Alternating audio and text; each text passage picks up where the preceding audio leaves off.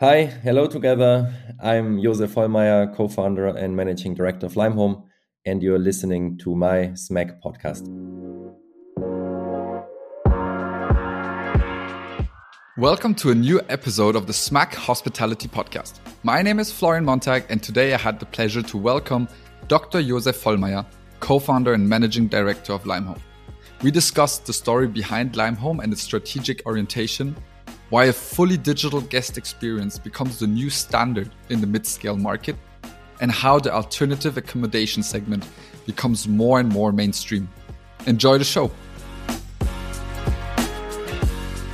Hello, Josef. It's great to have you on the show. Hello. Thanks for having me. It's a pleasure. Josef, let's let's start with an easy one. Um, when you got into hospitality and, and founded Limehome four years ago, did you have any idea um, what you got yourself into? It's a good question. I think, um, like me personally, not originally coming from the space, uh, I think I was prepared to have kind of a roller coaster. Uh, but to be honest, I did not expect to have such a like fast roller coaster as we had over the last, say, four years. Um, starting first Limehome and then working in a pandemic environment for almost two years. Um, but it was uh, during all the time great fun. Yeah, I, I can imagine. I'm, we'll we'll talk a bit in a second about how actually Limehome was maybe the, the exact perfect solution to a problem we didn't know yet uh, at that time, which was which was the pandemic.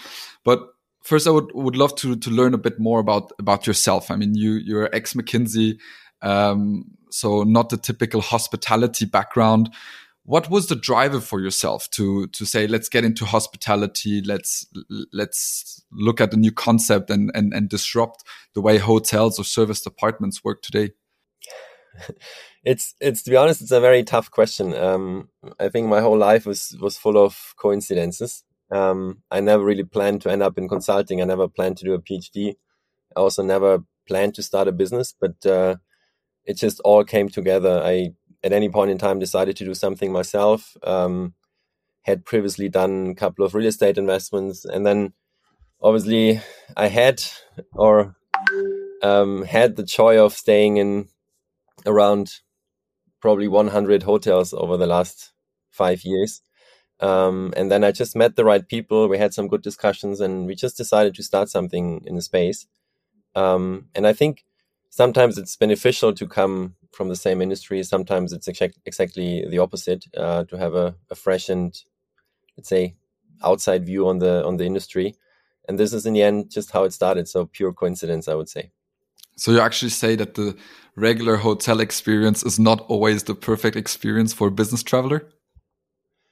Um, I think I mean not always for sure. Um, I think the whole industry or like all the guests they have learned something um, they got used to. Uh, but it's definitely not the most efficient way of, of handling hospitality. Um, and also, if you compare it to other industries, there has been disruption in literally any industry out there. But I think especially hospitality was lacking behind. Uh, and given the huge amount of like very repetitive processes, there's a very clear use case to actually bring digitization into into the space. And I think this helped us a lot because um, we were actually able to to start from scratch um, to see like what can be digitized, where we need technology, um, where can we do things differently, uh, and then we just started. Um, and we didn't know what we're doing wrong, and it was, I think, actually helpful uh, to a certain degree. Yeah. So, so the profiles of, of your co-founders for the ones who, who do not uh, know know uh, your co-founding team, what were they? Were they all also like more um, consultants or also hospitality people, tech? Yeah. So my my co-founder actually has has quite a similar profile. Um, he was also with McKinsey, um, and then we just added quite early on people with the required expertise uh, on the tech side. I mean, both of us we were managing larger digital transformations, so we had uh, a bit of a perspective, I would say, how to manage these three transformations. Um, but then we just brought in quite quickly people with the required expertise. Yeah. And uh, so, for the ones who do not know Limehome today, um, what what's the concept behind Limehome and how has it maybe changed over the last four years? I think the the basic idea has always been the same. So like our purpose and also like what we plan to achieve is basically being able to manage any um, like overnight stay without any manual interaction at a very high customer satisfaction. So that means we try to basically digitize everything along the guest journey, but especially everything what's happening in the back end. And this is actually our our key USP uh, because already as of today, like the majority of all bookings, they don't need any manual interaction. So we we don't have to push a button. Most people don't even realize there's a booking unless they have a look into the system. So um, when you say majority, because I, I, know the numbers are, are very, very high for, for hoteliers, maybe they all think like, oh, it's 30% or it's 50%, but for you guys, it's, it's way, way higher, right? No, exactly. It's, it's around two thirds of all bookings, uh, at the moment. Um, so that means like one third of the guests, they still have questions up front. Like, for instance, where is parking? Where can I get breakfast? Uh, sometimes they're even like smaller flaws in the system. So maybe an access system doesn't work and they have to call us. Um, so like two thirds. And it's also one of our major or key OKRs um, for the entire business. So we basically try to improve this number uh, month by month. Um, and the target is to be quite soon at around 90, 95%. It will never be possible to be at 100%. I think this is also something we need to to be clear because it's still a people business and people are so different. People will have um, specific needs, specific requests, uh, but that's in the end where we stand as of as of today. Yeah. So these are also requests which then, yeah, you, will kind of automate responses based on just uh, chatbots, etc., and, and and learnings.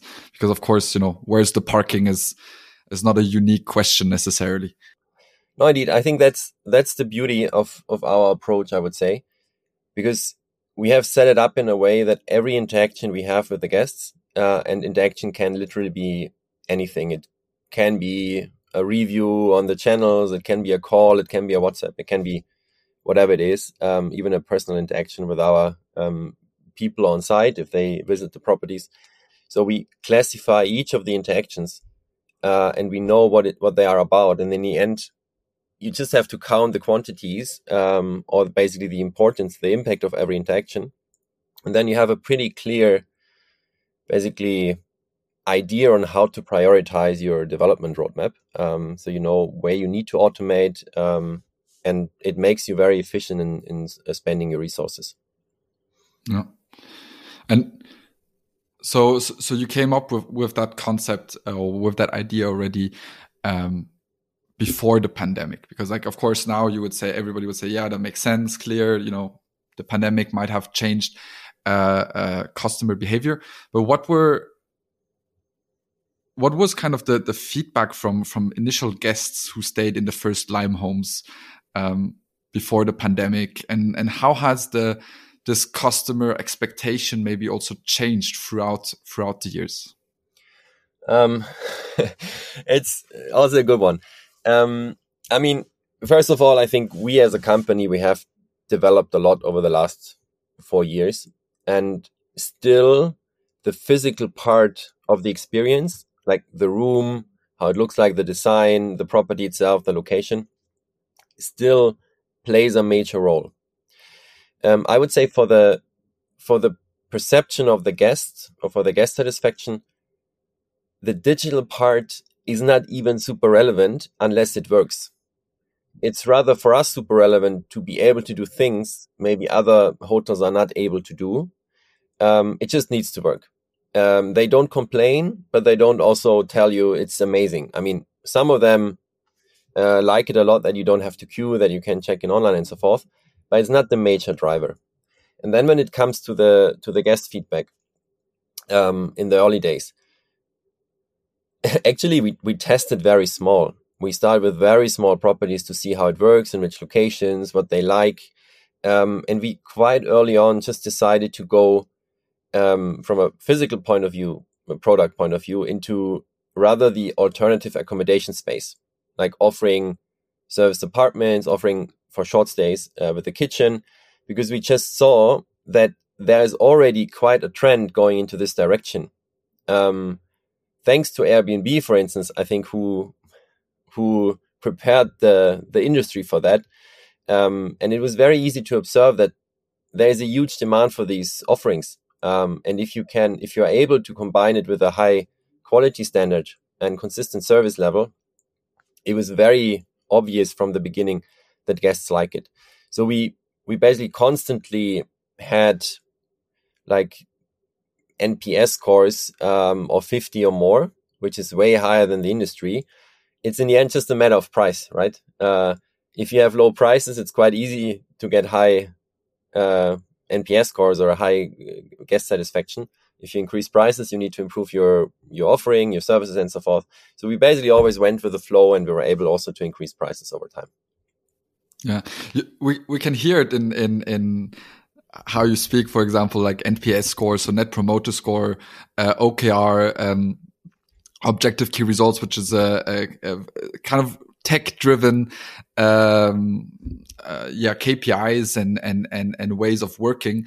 Um, which brings me to my other question. Do you see yourself more like a hospitality business or are you a tech business or a hybrid? How would you how would you describe yourself um, there are a lot of discussions going on in the market. I think like in the end if if i like classify companies a pure tech company someone who either does solely research uh, and really come up with, comes up with something super innovative um, which has never been there before or they actually sell software right? Um, we're neither of this. In the end we we are not offering an entirely new product for the customer for the guests they have seen it before we might do it better on on certain dimensions we do it differently but for most guests, it's not surprising. If it would be surprising, they wouldn't like it. Um, the market is so traditional. And um, on the other hand, we're not selling software as a key product. We're still selling overnight stays. So I think when I would describe ourselves, um, we're probably a tech enabled hospitality business who's able to do things differently. Yeah. And sorry, just to add maybe one more point like calling yourself a tech company is just something you use to get maybe higher valuations when you talk to, to venture capital uh, firms. Um, but looking at some peers in the market, it might not always be helpful either uh, if you then once go public. Yeah, no, for sure. Um, yeah, I mean, everybody's a, a, tech company nowadays, right? Um, even a lot of traditional hotel groups are trying to bring in tech products or, or, or, or differentiate um, via technology, which maybe before jumping in, in that topic of whole digitization itself, um, you, you, mentioned venture capital and, and, and you guys are, are VC backed, right? Yep. So how do VCs look at tech enabled hospitality products? Um, do they get it? Uh, is it easy or is there a lot of uh, explanation um, why this is a scalable solution and and and yeah how are the, the, the discussions and has it also changed now in the fi last five years because five years ago it was quite unique and as you say nowadays especially from the us you have quite a few ones but also in germany you have um, you guys and, and and and a few others yeah um also the VC scene is is very dynamic. I think as you introduced, um, and it has changed a lot over the last four years. Basically, when we started, I think in the beginning, I would say it's it was very easy for us to show the relevance to a venture capital investor because it's a huge market. There's a very clear potential to disrupt the industry um, and there's a very clear path to profitability. I think unless many other companies, um, like hotel companies, can be super profitable, especially if you're able to take out some costs, if you maybe have different properties and so forth. So it was very very easy to to make this clear. So for early stage investors, it's a great case. However, the the business itself, if you want to scale it, it's especially in the beginning, it's capital intense right? So you need a certain amount of money to furnish rooms. Um, you have rent deposits if you basically go into fixed leases and so forth. Um, you have a lot of upfront invests um, for tech team, but you, on the other hand, you are not generating um, like SaaS revenues, which they easily understand. So basically, if you if you then reach a certain stage of let's say 10 million to 50 million euros revenues, the case is entirely different because like a new investor, they will not get 10x on their investment anymore. But they have a very high certainty to get 5, 6x. So it's a great case, but it doesn't fit the the structure of a typical venture capital investor. So you need to find entirely new ways or new partners to to work together with can be either on the debt side because the business is, is super predictable uh, if there is no pandemic um, it's also like as i said highly profitable. And then you need to talk to like rather private equity investors. So it depends a lot on your your company stage. Um, and it's something you need to learn like what's the best partner to talk to in which stage and so you actually move into the more traditional kind of hospitality investment yeah. uh, companies, uh, so PEs, etc. So you suddenly compare to other hotel brands. Um, where at the beginning you're maybe in your, your market from your own with a own kind of investor pool, but then at some point you need to to compare your numbers with with more traditional hotel groups. Kind of yes. I mean, VCs they invest on visions and the founders team. Um, like private equity investors, they invest basically on a forward multiple in let's say 18 months um, on EBITDA, for instance. So if you if you have a clear path to profitability, or if you're profitable already with a high growth rate, it gets very attractive to to these players. Yeah, moving uh, moving more uh, to the to the tech uh, topic. So you guys have quite a significant uh, development team in house. Uh, your technology is, is, is is core USP, I would say, to to Limehome. As you said, not necessarily always too much for the guest itself to the wow, but actually to make this whole engine work. How did you start with that and and and and build on that? Um, and yeah, uh, how did you also know what to build um, from from day one? Yeah, no, I think like first of all, it, you you can always heal everything with people, right? Um, because in the end, you, you have a physical product. If nothing works, you just send people there, or if you want to make it work.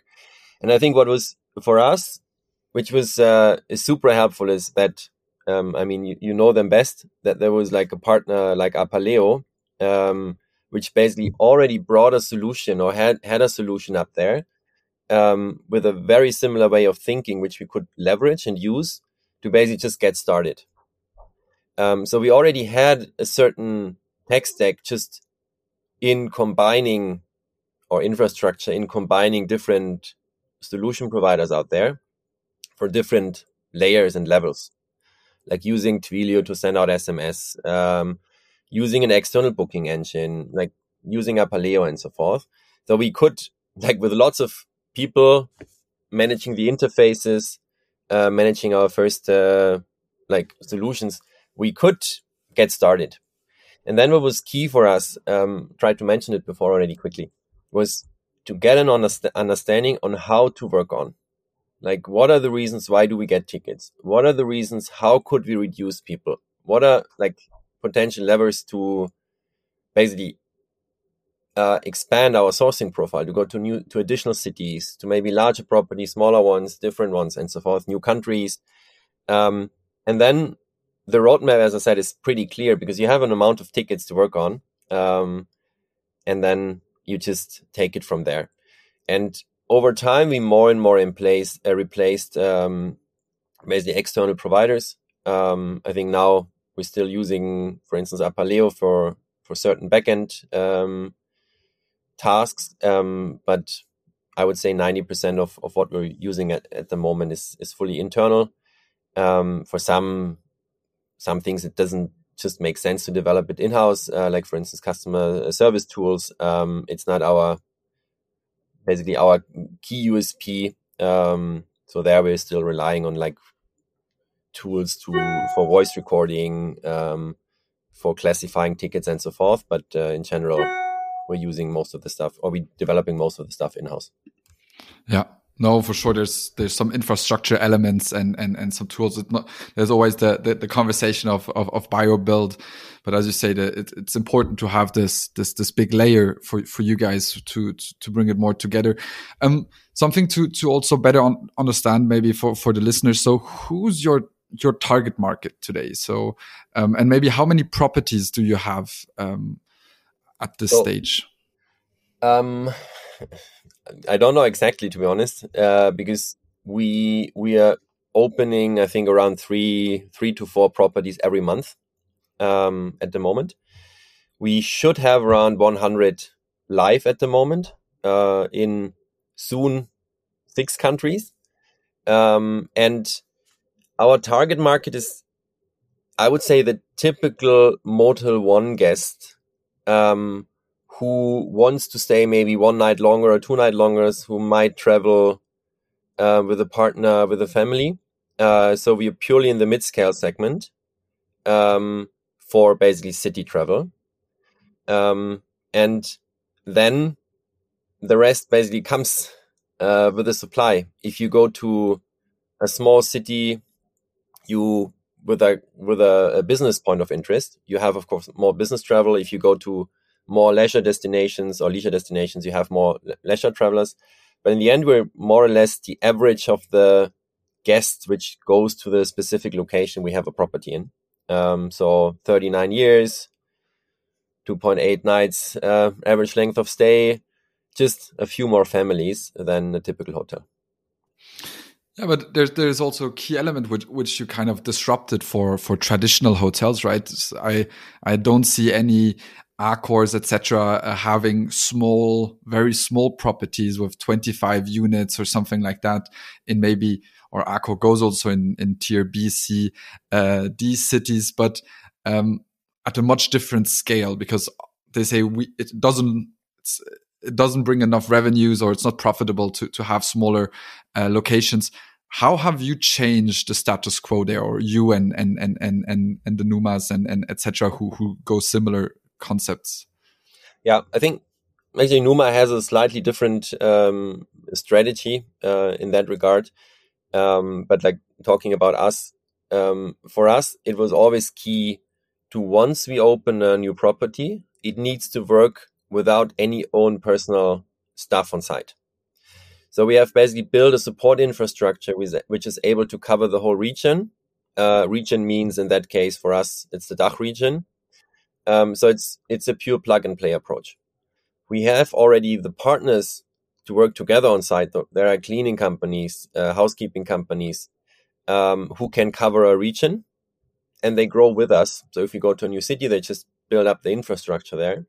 Uh, we also have um, maintenance upkeep people which uh, which can support us on site, but everything we basically do works basically on a demand level.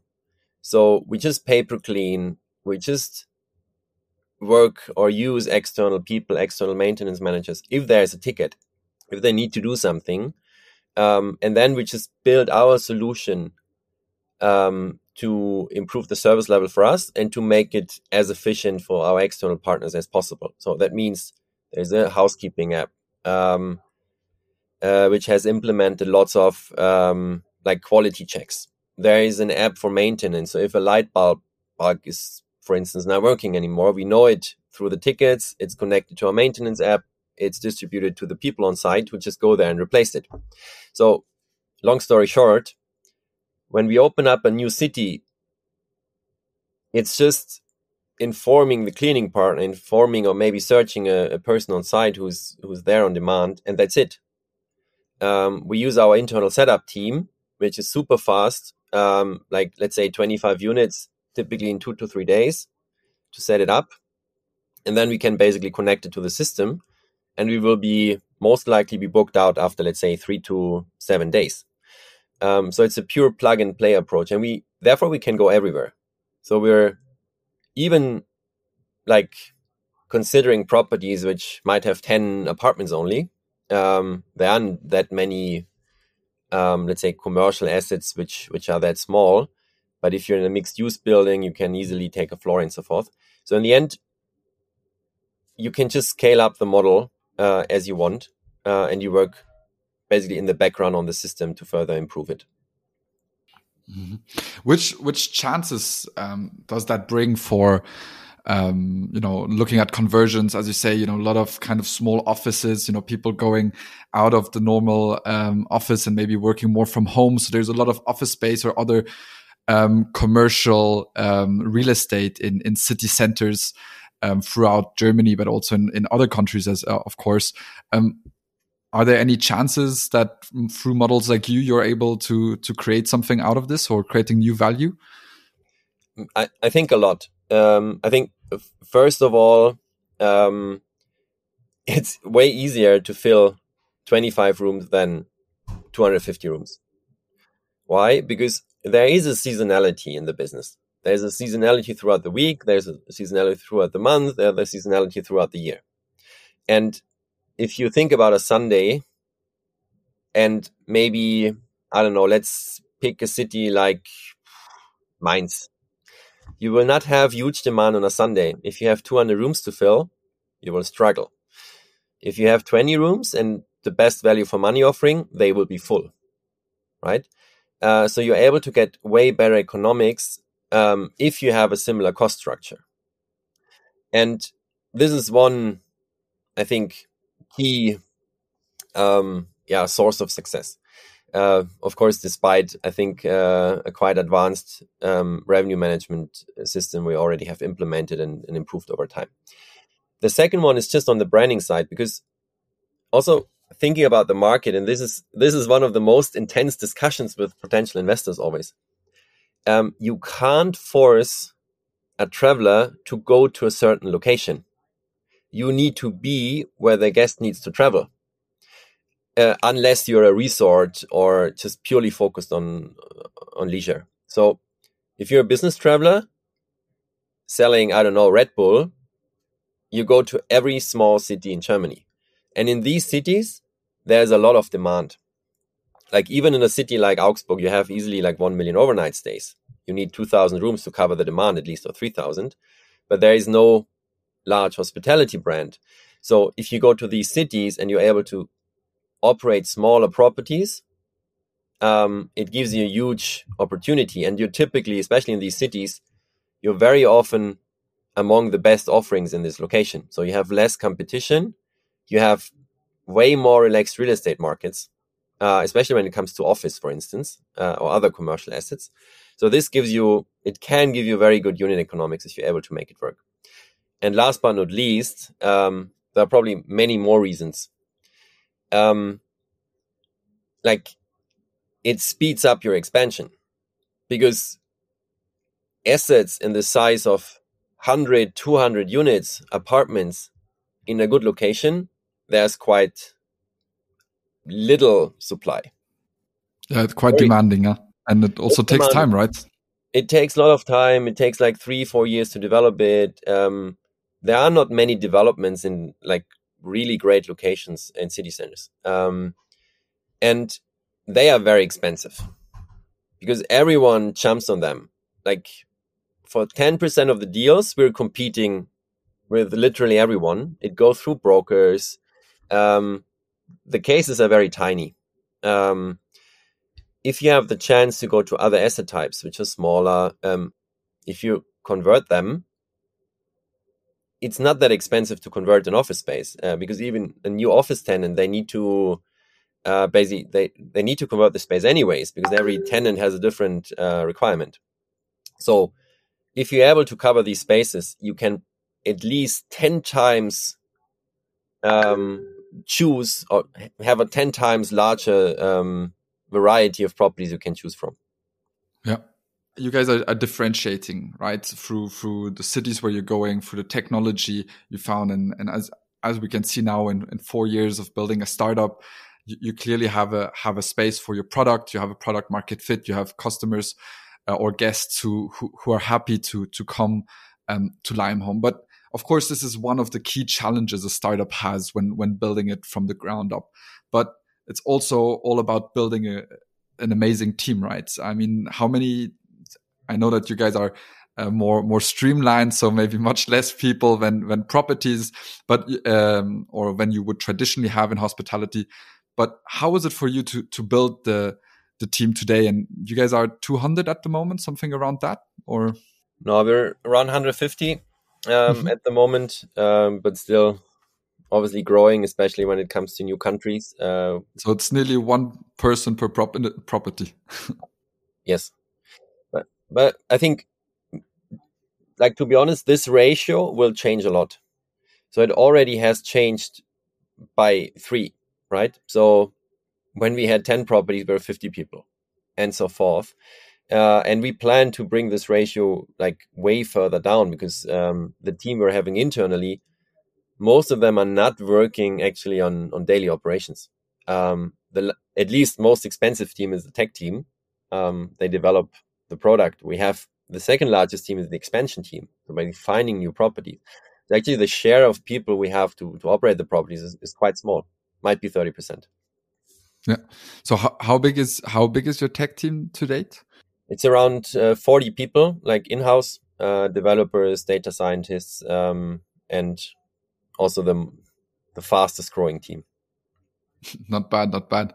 I think uh, quite a few of the the largest hotel chains in the world don't have such a big uh, tech team um, because I think it's also important to say that often you have like a systems or an integration team which just makes sure that kind of the things come together but actually you guys are, are, are building value right it's not just making sure that that the one system connects to the other but it's it's it's really building um building on on on top. But looking at, at, at, your team, so so what were kind of the the thresholds, the, the difficulties which you had to to come? You know, that is it like one to twenty employees and twenty to fifty? What was kind of always these these um, milestones you achieved where you said, okay, now we realized we we, we achieved the next level.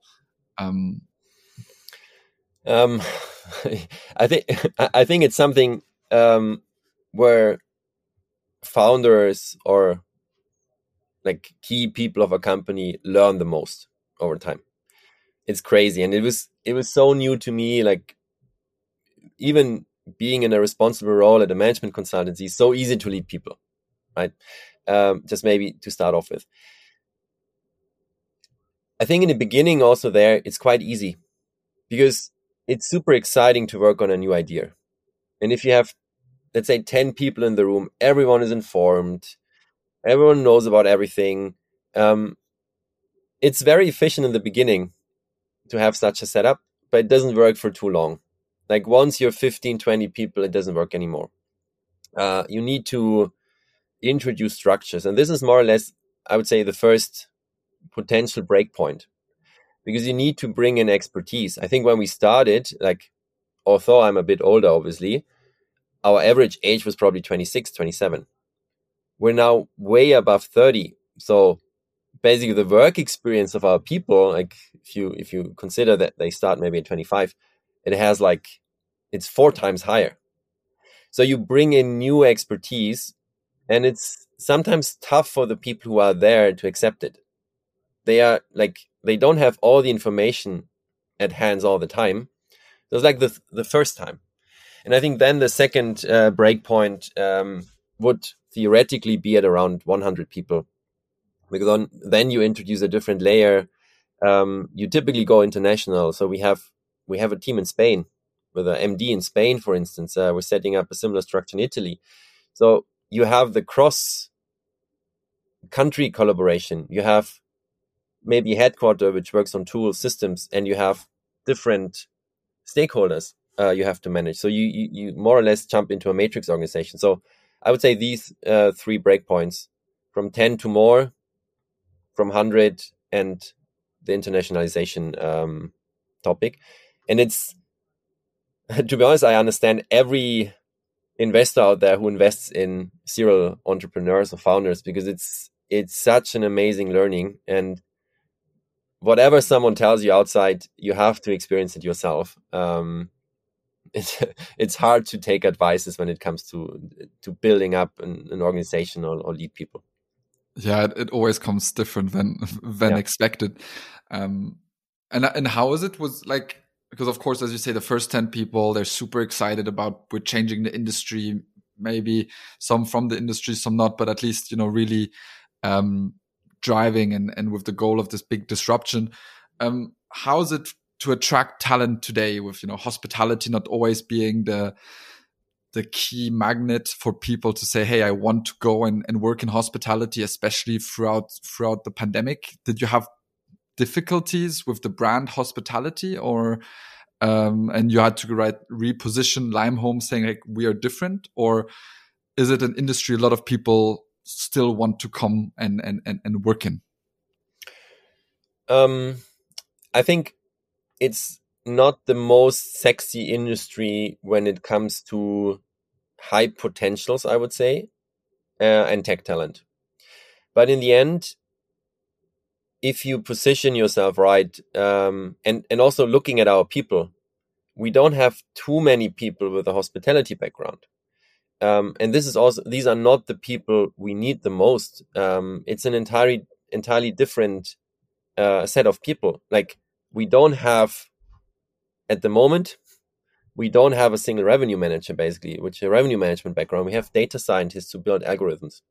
So if you like make them clear what they are working on, um, it's not a disadvantage on the hiring market. But you can't just attract people by uh, telling everyone we're a SaaS company uh, with crazy multiples out there. So it's it's a little bit more complex, I would say.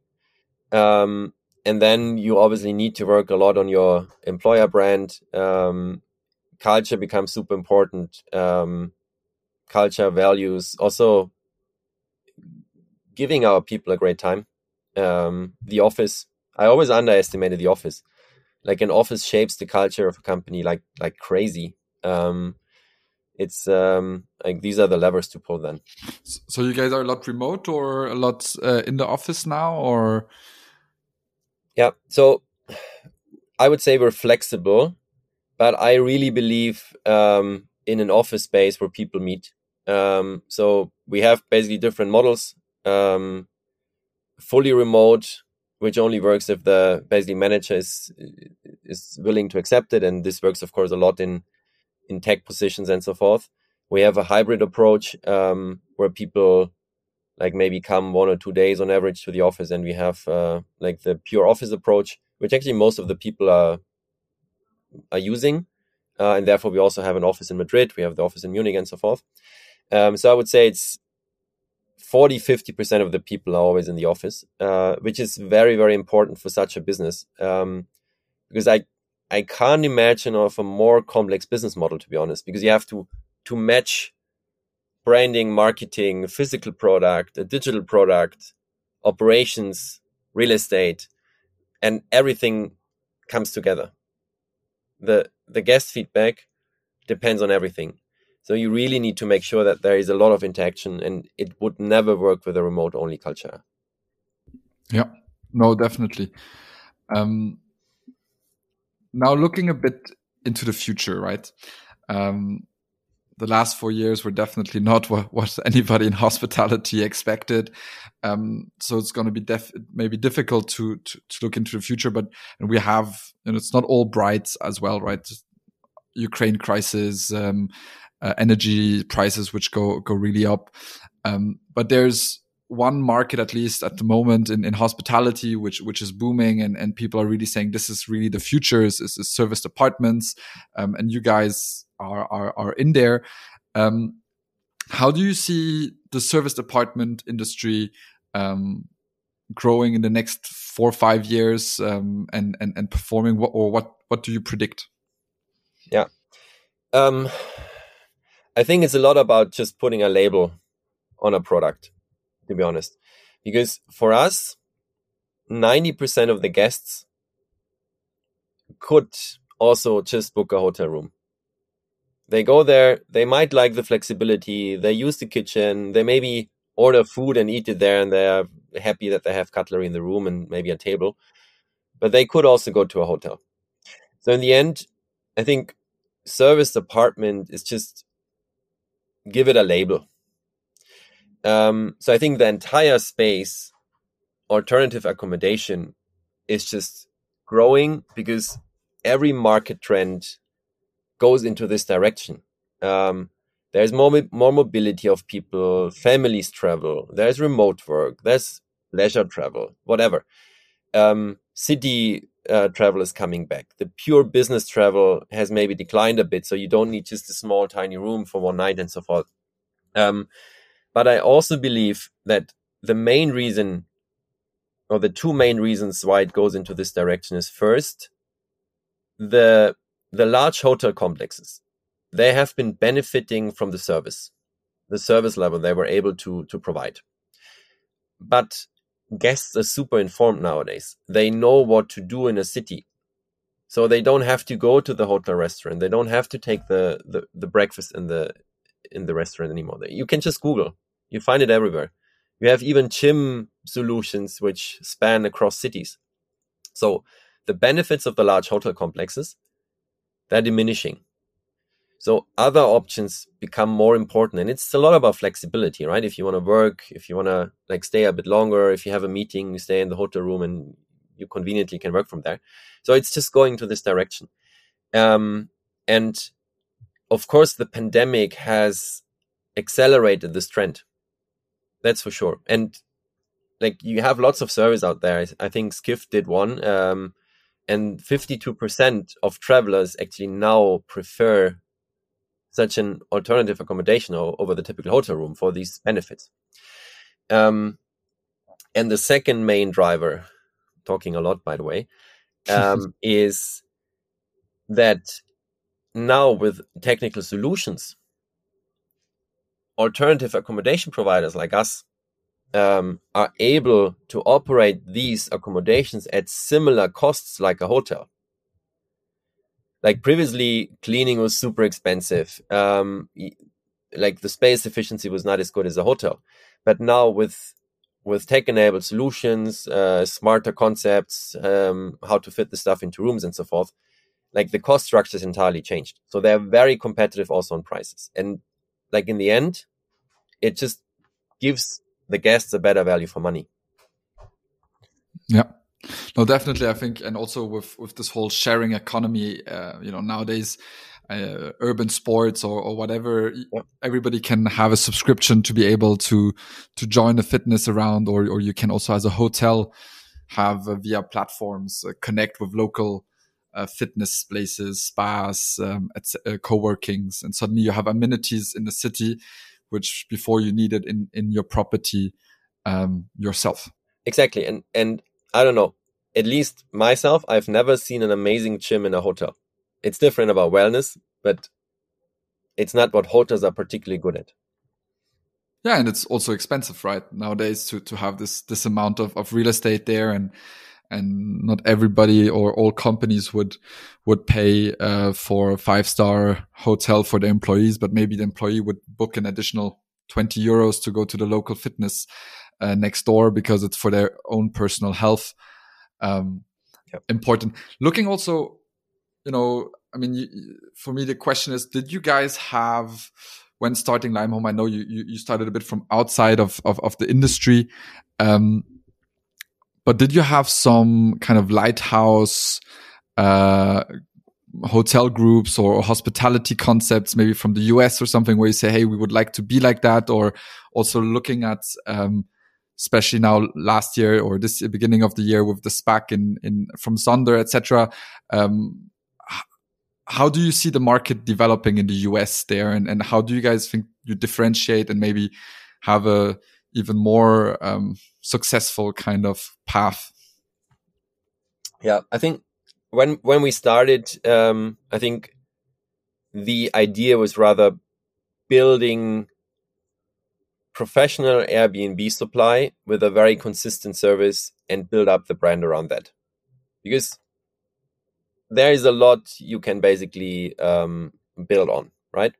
Um, we then we didn't know Sonder when we started, uh, interestingly, um, but of course, if you start first conversations, if you do your market anal- analysis and so forth, um, you you directly um, like tap into Sonder um, and I think they did a good job. Yeah. I mean, they have built a great brand. Um, they have some great products. Um, of course, it's currently not an amazing stock market story, right? Um, but still, they have been grown to a, or they have IPO'd after seven years. Uh, That's a success story. It's a success story indeed, yeah. And uh, I mean, it's it's also not a surprise that the the stock price went down eighty percent. There are many other growth companies which were facing the same, um, and of course, uh, like selling a tech story, um, working with very very tiny margins, uh, a huge debt and burn. It's entirely clear that this will happen, and and I think they they have turned the model a little bit. Um, after trying to blitz scale a model, which I believe you can't blitz scale because very pragmatic decision making is key there. You you can't just sign a lease for revenues and then to op- optimizing it. Um, they are on a good on a good track. Um, I still have some doubts about the long term profitability there, um, but I'm sure the, the, the team there makes makes it work. Um, I think it was also, of course, um, in the end a good example for us, right? We we from from the beginning on focused on margin, on very pragmatic decision making. There are clear uh, there are very clear thresholds uh, when it comes to expansion, um, and it makes a huge difference because uh, the real estate is still it's our basically the cogs if you compare it to a regular business model. So basically, the, the key ingredients we need to make our product work is in the end the real estate. And if you if you're able to to source way cheaper deals, if you don't go entirely crazy, it changes entirely the business. And um, like while Sonder, I think they they were at around six percent property level profit in Q2. Um, we are we are constantly above thirty. It's of course an entirely different game. So I mean, we will become profitable with uh, even six times less units, obviously um, have to cover less, way less overhead. And actually now, even at that size, um, we we reached positive EBITDA levels um, in our first month uh, already. So I think there's a very very clear path forward to profitability, um, and we now just have to scale and execute the business. Yeah, very interesting. Um, last questions before before I let you go is more maybe a visionary question or or, or for yourself is where do you see uh, Limehome? Where, what's your vision today with Limehome? Where where do you want to bring it to be able to say, hey, my or like, what's your dream today with with Limehome? I think uh, um, I would actually move away from from a marketing slogan now, um, and just a, a, a purely personal answer. I think if if our employees have a great time here, if they learn a lot, if they enjoy the ride for three to five years, they most likely will not stay way longer because they're super ambitious, talented, and so forth, and they want to advance. That's point one. Point two, our investor will have um, a good case, which is, I think, um, easily executable. And then last but not least, that we are able to serve many, many happy guests. Um, that's what should make us all happy. Um, that's my vision. Um, and I think now already hosting, um, now I need to do the math myself, um, probably 20,000 guests a month already. Um, and the large majority is, is super happy is, is something which, which makes us and me also happy on the vision, uh, on the way to our vision. That's a great and a great way to to end uh, the podcast. Uh, Josef, thank you so much for giving so many insights behind the scenes of the alternative uh, accommodation market, Limehome, your own story. Um, yeah, it's been a real pleasure to have you on the show. Thank you. Thank you, Florian.